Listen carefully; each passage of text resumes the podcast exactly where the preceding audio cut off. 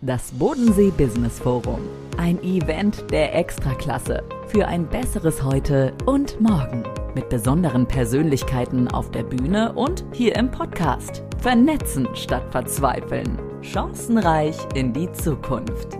Das Bodensee Business Forum. Bodensee Business Forum 2023. Wir sind im Event-Podcast heute und ich habe einen äh, Mann mir gegenüber sitzen, ja, den ich zuletzt im Fernsehen gesehen habe, den ich, der mir auch bekannt ist. Boris Palmer ist da, Oberbürgermeister der Stadt Tübingen. Herr Palmer, schön, dass Sie da sind hier im Podcast, sich kurz Zeit nehmen.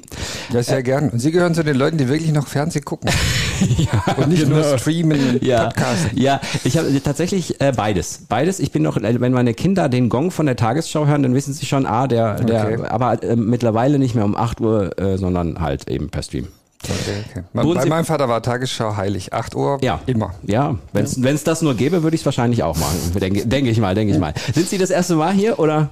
Äh, in Friedrichshafen oder beim, beim Bodensee Business Forum? Beim Forum war ich bisher noch nicht. Ah, okay, okay. Haben Sie so einen ersten Eindruck machen können? Ich meine, die Location, da braucht man nichts zu sagen, denke ich. Deswegen habe ich gefragt, also ich kenne Friedrichshafen mhm. und gebe zu, dass das schon ein Add-on ist, also dass man auch an den See kommt, weil da der See ist. Ja.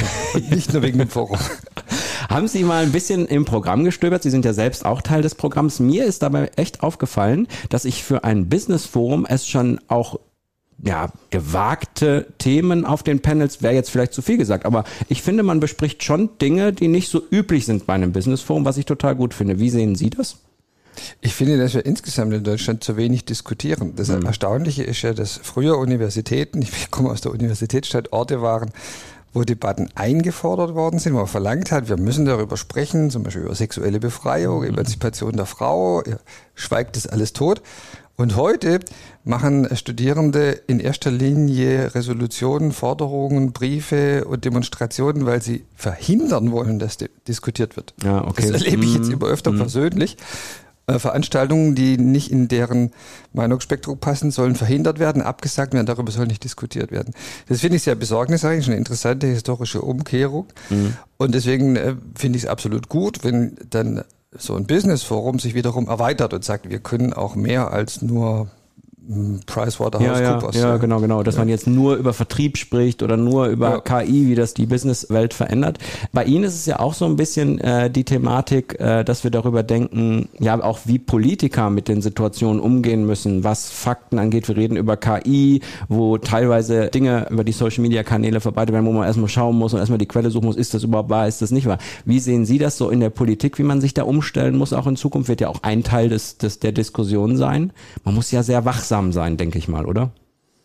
Also ehrlich gesagt, ich hatte die letzten Jahre jetzt wenig Probleme mit der Identifikation von Quellen. Eigentlich ist es doch so, dass man zwar häufig versucht, in die, wird in die Irre zu leiten, aber dass man mit einem Google-Klick in der Regel überprüfen kann, ja. was stimmt und was nicht.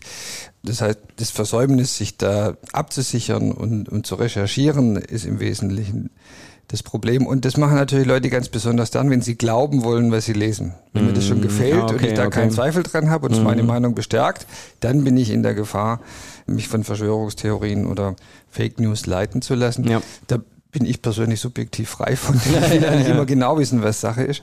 Also ich glaube nicht, dass es für die Politiker ein Problem ist, selber allzu sehr in die Irre geführt zu werden, sondern dass das Problem ist, dass man benutzt wird, um Leute in die Irre zu führen, indem mhm. Aussagen, die man macht, verfremdet werden, der Kontext weggelassen wird und dann äh, zum Beispiel irgendwie in ähm, Corona äh, Kritikerkreisen, jetzt sage ich mal neutral, mhm.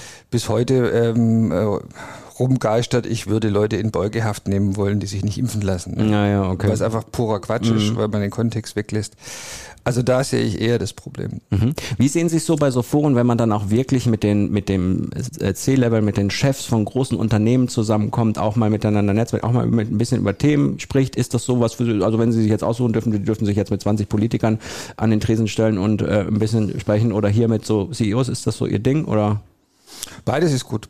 Mhm. Also parteiübergreifend zu sehen, wo stehen die anderen gerade hilft. Ich merke, dass ähm, bis in meine alte Partei äh, auf der kommunalen Ebene, Bürgermeister, jetzt einfach die Erkenntnis, wir können so nicht weitermachen mit der regulären Migration, sich weit ausgebreitet hat. Das kriegt man nur aus Gesprächen raus. Und natürlich auch der Draht zur Wirtschaft wichtig. Ich pflege den in meiner Stadt sehr intensiv muss wissen, was die Betriebe, ja. die Steuerzahler in meiner Stadt für Probleme haben. Und Wir haben ja auch gerade eine Dis Diskussion darüber, ne, dass man das Politik und, äh, und Wirtschaft dann näher zusammenbaut, weil die Wirtschaft sich ein bisschen alleine gelassen wird. Ist ja, ja zumindest so dieser Tenor, den man der verbreitet wird. Ne? Völlig ne? zu Recht. Also das ist mir als Oberbürgermeister sehr wichtig. Ich glaube, das gilt für alle Kollegen.